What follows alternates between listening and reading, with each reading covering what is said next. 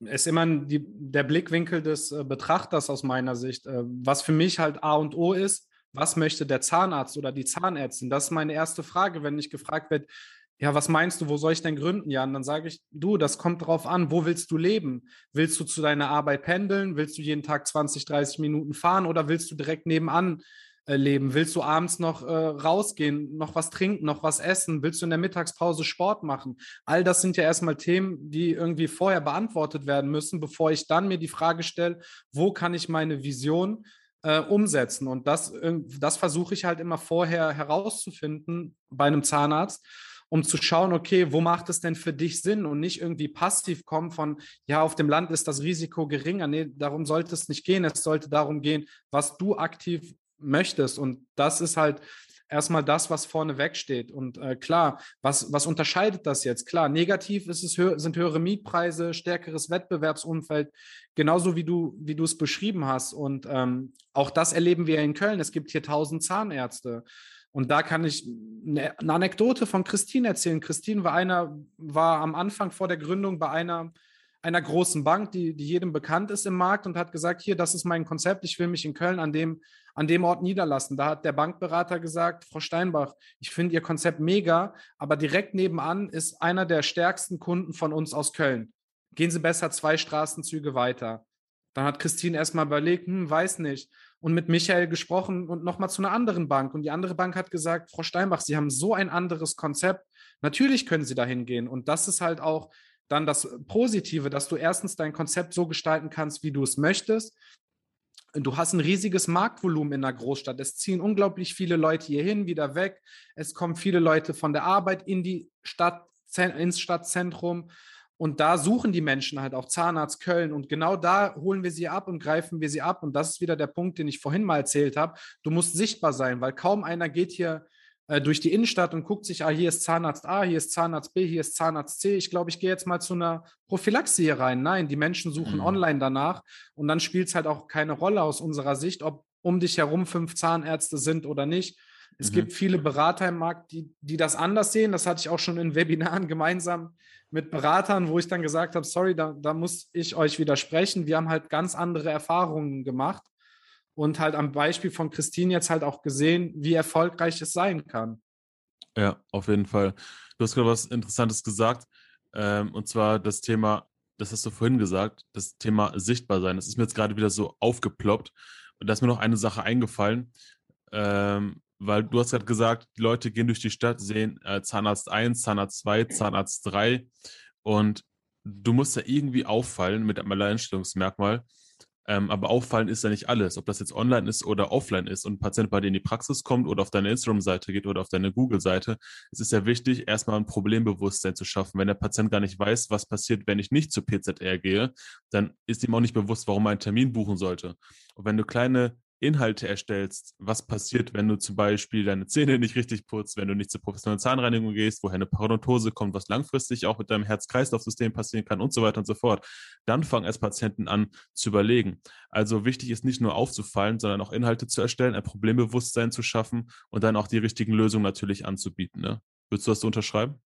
Ja, vollkommen richtig. Umso, und genau da knüpfen wir halt auch an. Wir nehmen uns für jeden Patienten Zeit, wertschätzende Zeit. Wir terminieren jetzt nicht zwei Zimmer parallel und der Zahnarzt äh, betäubt hier und geht zu, äh, in Zimmer zwei. Er nimmt sich bewusst Zeit für den Patienten. 01 erst heißt das bei uns. Es wird am iPad aufgeklärt, okay, was ist dein aktueller Zahnstatus? Wann warst du zuletzt bei der PZR? Wie wichtig ist PZR? Noch während er auf dem Behandlungsstuhl sitzt, schicken wir ihm per E-Mail die Aufklärung raus, beschreiben da nochmal in Worten, warum die PZR wichtig ist, warum er den Termin bei uns machen sollte und dass es da nicht um Geld gehen sollte, sondern um seine eigene Zahngesundheit. Und so mhm. verschiebt sich ja auch das Leistungsspektrum der Zahnärzte in die späteren Lebensjahre, weil halt mehr prophylaktische Maßnahmen heutzutage gemacht werden. Das ist halt auch wieder ein Punkt, Stichwort Übernahme viele der Zahnärzte, die quasi in den letzten 20, 30 Jahren praktiziert haben, haben halt nicht verstärkt darauf geachtet. So ist jetzt meine, meine äh, Laienmeinung, sage ich mal, oder das, was ich halt höre. Und wenn du dann als neuer, junger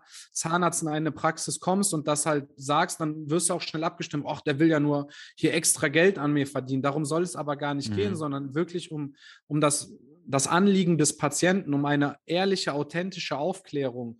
Und das halt auch möglichst digital mit einem Röntgenbild unterlegt, was der Patient nach Hause bekommt, dass er merkt, hey, da macht sich wirklich jemand Gedanken mhm. und ich brauche das auch jetzt. Und, und das ist, das sind dann halt auch solche Themen. Und und auch so Kleinigkeiten wie Wartezeit bei uns, die ist durchschnittlich drei Minuten gewesen im letzten Monat, weil mhm. wir einfach wertschätzend auch mit der Zeit des Patienten umgehen möchten. Und das mhm. sind halt auch diese Dinge, wovon dann erzählt wird. Und wir haben dann ein vernünftiges Recall-System, all diese Prozesse. Da blickt man doch heutzutage gar nicht mehr durch, wenn man der, der alleinige Zahnarzt auf weiter Flur ist, um wie viele Dinge man sich noch neben der Behandlung äh, kümmern muss. Und genau da setzen wir halt an. Wir wollen maßgeblich dem Zahnarzt Zeit verschaffen, sich um den Patienten zu kümmern, weil dafür hat der Zahnmedizin mhm. studiert, das macht ihm Spaß. Diese ja. anderen Themen sind meistens nervig, werden am Wochenende gemacht und, und, und. Und da setzen wir halt an mit dem, was wir halt dem Zahnarzt oder der Zahnärztin bieten. Ja, also ich habe auf jeden Fall verstanden, dass ihr äh, insofern unterstützen könnt, dass ihr fertige Prozesse habt, die funktionieren, die ihr einfach übertragen könnt. Jetzt wird der eine oder andere vielleicht denken, okay, das, das klingt sehr nach einem Franchise-Unternehmen oder seid ihr Investoren oder was unterscheidet euch von anderen Gründungsberatern? Mich würde es auch interessieren, was unterscheidet euch einerseits von Gründungsberatern und andererseits von Investoren? Was macht euer Konzept deiner Meinung nach so einzigartig und habt ihr überhaupt Mitspracherecht an so einer Praxis? Oder inwiefern hat vielleicht auch der, der, der gründende Zahnarzt Mitspracherecht? Ähm, ganz schön viele Fragen auf einmal. Ich versuche sie strukturiert ja. äh, durchzugehen. Ansonsten äh, sag gerne nochmal. Ähm, also zunächst einmal möchte ich sagen, dass es wirklich viele, viele tolle Gründungsberater im Markt gibt und äh, die habe ich auch in den letzten Monaten kennengelernt und ich respektiere und schätze deren Arbeit auch sehr und wir tauschen uns auch aus und sind da auch stetig im Austausch, wenn, wenn die eine tolle Persönlichkeit kennenlernen, die zu unserem Konzept passt und andersherum ähm, genauso. Und da möchte ich auch eine Lanze brechen. Also häufig kriege ich halt jetzt von den Zahnärzten gehört, es gibt super, viele schwarze Schafe in dem Markt und Gründungsberater, die wollen doch alle nur mein Geld. Das sehe ich ein bisschen differenziert. Also auch bei Zahnärzten gibt es schwarze Schafe, die gibt es halt leider nun mal überall und man muss es oder sollte es differenziert ähm, betrachten. Und ähm, was unterscheidet uns denn jetzt von den Gründungsberatern?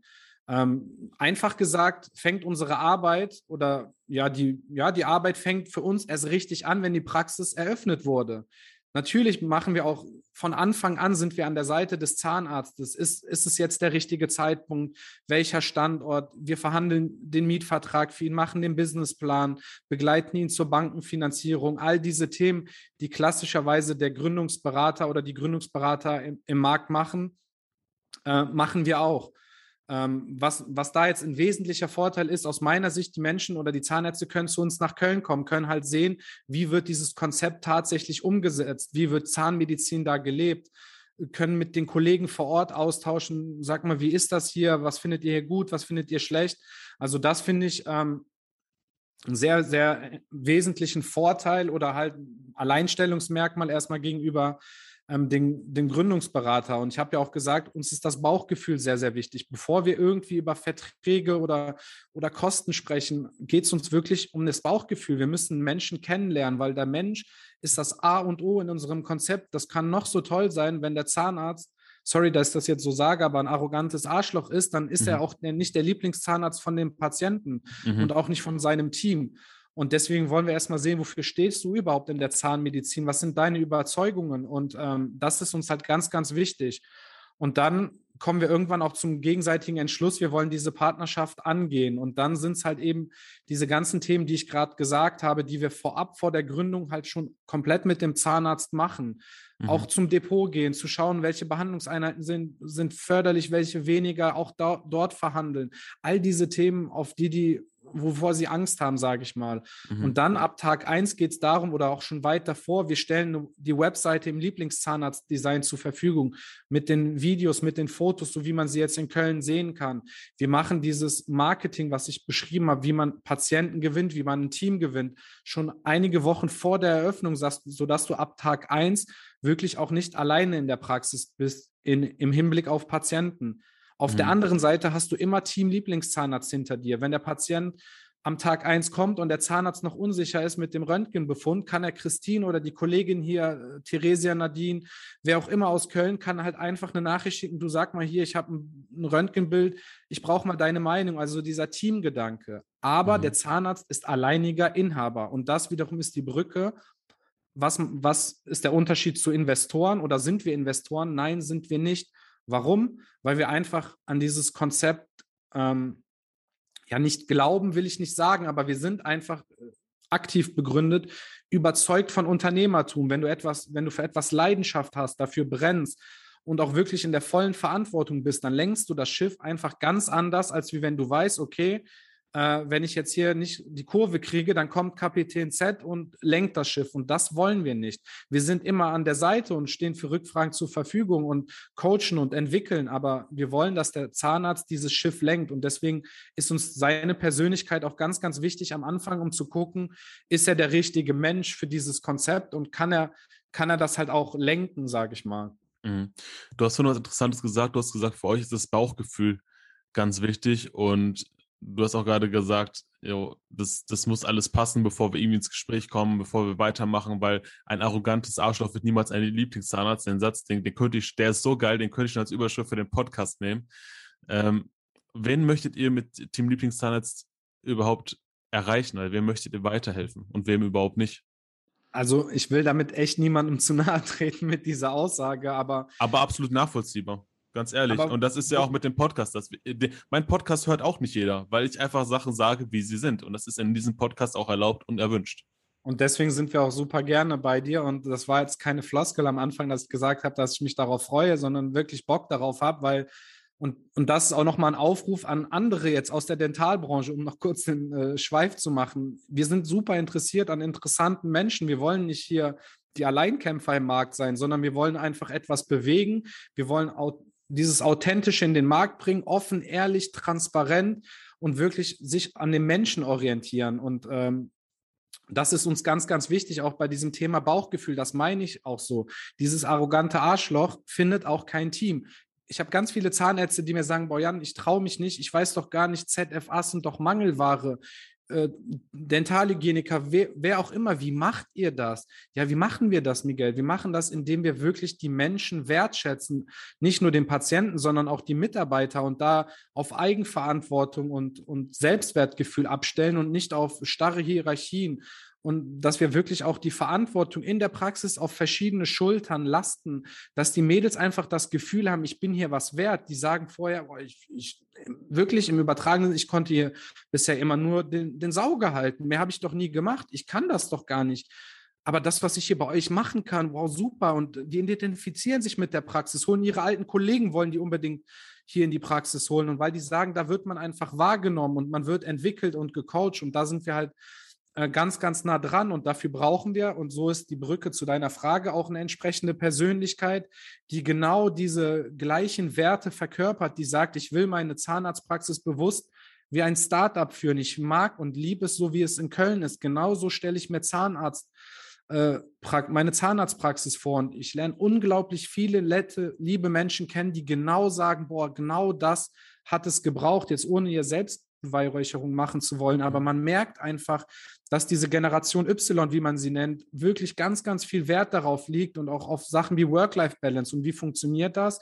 Indem man ein Team hat, mit dem man Hand in Hand geht und sich gegenseitig unterstützt und mit uns als Team Lieblingszahnarzt auch noch äh, Prozesse im Hintergrund hat, die einem wirklich auch viel Freiraum ermöglichen und viel Zeit am Patienten. Und das ist uns am Ende ganz, ganz wichtig, dass wir solche Menschen kennenlernen und auch wirklich gemeinsam das Gefühl haben, wir wollen diesen, diesen Weg gehen. Und deswegen ist uns halt auch dieses Gründertum sehr, sehr wichtig. Jemand, der sagt, ich will das genauso wie in Köln. Nee, den wollen wir nicht. Wir wollen jemanden, der seine eigene Vision hat, der sagt, ja, das ist schön, wie ihr es in Köln habt, aber mir gefällt blau mehr als schwarz mir gefällt Rot mehr als Gelb, die einfach verstehen, worum es geht und nicht dieses weiß Hochglanz steril, wie, wie halt die klassische Zahnarztpraxis ist, sondern sehen, okay, worauf kommt es hier an und dass die bewusst genau das wahrnehmen. Und diese Menschen ähm, wollen wir kennenlernen und uns mit denen austauschen und überlegen, lass uns diesen Weg äh, gemeinsam gehen oder nicht. Mhm. Und äh, bevor noch eine, noch eine Anekdote. Ähm, weil das ist halt auch mir echt ein Anliegen. Es, viele trauen sich nicht, diesen ersten Schritt zu gehen. Ähm, oder denken, oder viele sagen dann auch, ja, nichts ist umsonst in der Beratung und irgendwie verdient man am Ende immer. Darum geht es uns nicht. Und deswegen sind uns diese Gespräche am Anfang auch super viel wert, weil ich lerne doch genauso von den Zahnärzten, was beschäftigt die, was ist denen wichtig und passt das auf unser Konzept an. Also es ist ja ein Geben und Nehmen in diesen Gesprächen. Und äh, da habe ich ein Ehepaar kennengelernt, haben wir auch über ein, über ein Dentaldepot empfohlen bekommen. Die haben gesagt, ja, ich wollte euch unbedingt mal kennenlernen, Jan. Äh, Finde das Konzept spannend. Ist ein Ehepaar, beide Zahnärzte wollten eine Praxis in Köln übernehmen. Mit der Info sind sie zu, zu, zu mir ins Büro gekommen. So, und was ist die Ende, das Ende der Geschichte, Miguel? Wir machen jetzt mit denen eine Neugründung in Bonn, weil die gesagt haben, dieses Konzept passt so so sehr zu uns als Menschen und wir, wir gleichwohl gesagt haben, ihr passt so sehr mit eurer empathischen, freundlichen, authentischen Art zu uns, lasst uns irgendwas zusammen machen. Und so haben wir dann gesagt, gut, da machen wir halt äh, Bonn zusammen und keine Praxisübernahme in Köln. Damit will ich halt ja. einfach sagen, manchmal kommt es anders, als man denkt. Ja, das ist so, wenn man miteinander spricht, dann passieren auf einmal ganz viele interessante Dinge und vor allem lernt man auch Menschen erstmal von, von einer ganz persönlichen Seite kennen. Du hast auf jeden Fall jetzt eine ganze Menge Informationen geteilt, dass ihr Strukturen habt, die funktionieren, dass ihr ein gesichertes Marketingkonzept habt, dass ihr auch Marketingstrukturen habt, dass ihr wisst, wie man mit einem Depot verhandelt. Ich meine, ihr habt das ja alles selbst durchlebt und ich weiß genau, also mir fallen jetzt spontan schon drei Leute ein, die diesen Podcast gerade hören, die einfach kurz vom Studium, vor, vom Ende sind ähm, die, die, die genau diese Fragen jetzt haben, ähm, wo erreicht man euch am besten? Also auf allen Kanälen, also genauso wie wir, wir, uns Patienten erreichen über die Webseite, aber am einfachsten ist es, Hörer in die Hand nehmen, uns anrufen, vorbeikommen. Klar ist es, ich habe jetzt viele auch in München, Hannover, Hamburg Zahnärzte kennengelernt, da ist es immer relativ schwierig kurzfristig, weil sie auch noch in der Anstellung natürlich sind. Also am mhm. Anfang geht es auch darum, so wie, wie wir beide jetzt einen Podcast hier aufnehmen oder einen Zoom-Call äh, haben, geht es darum, lasst uns erstmal gemeinsam kennenlernen. Wo stehst du? Was machen wir? Das nochmal im Detail besprechen und zu überlegen, hey, passen wir erstmal menschlich zueinander? Und dann natürlich auch kommt nach Köln, lernt, lernt uns hier in Köln kennen, guckt, wie, wie, wie machen wir das hier in Köln? Und so ähm, quasi lernt man sich kennen. Auch auf Instagram sind wir, sind wir vertreten. Auch da kann man eine Nachricht schreiben. Also da, wo es, wo es für euch äh, Zuhörer da draußen am angenehmsten ist, mit uns in Kontakt zu kommen, kommt in Kontakt, wie du schon gesagt hast, Miguel. Reden ändert und hilft halt einfach.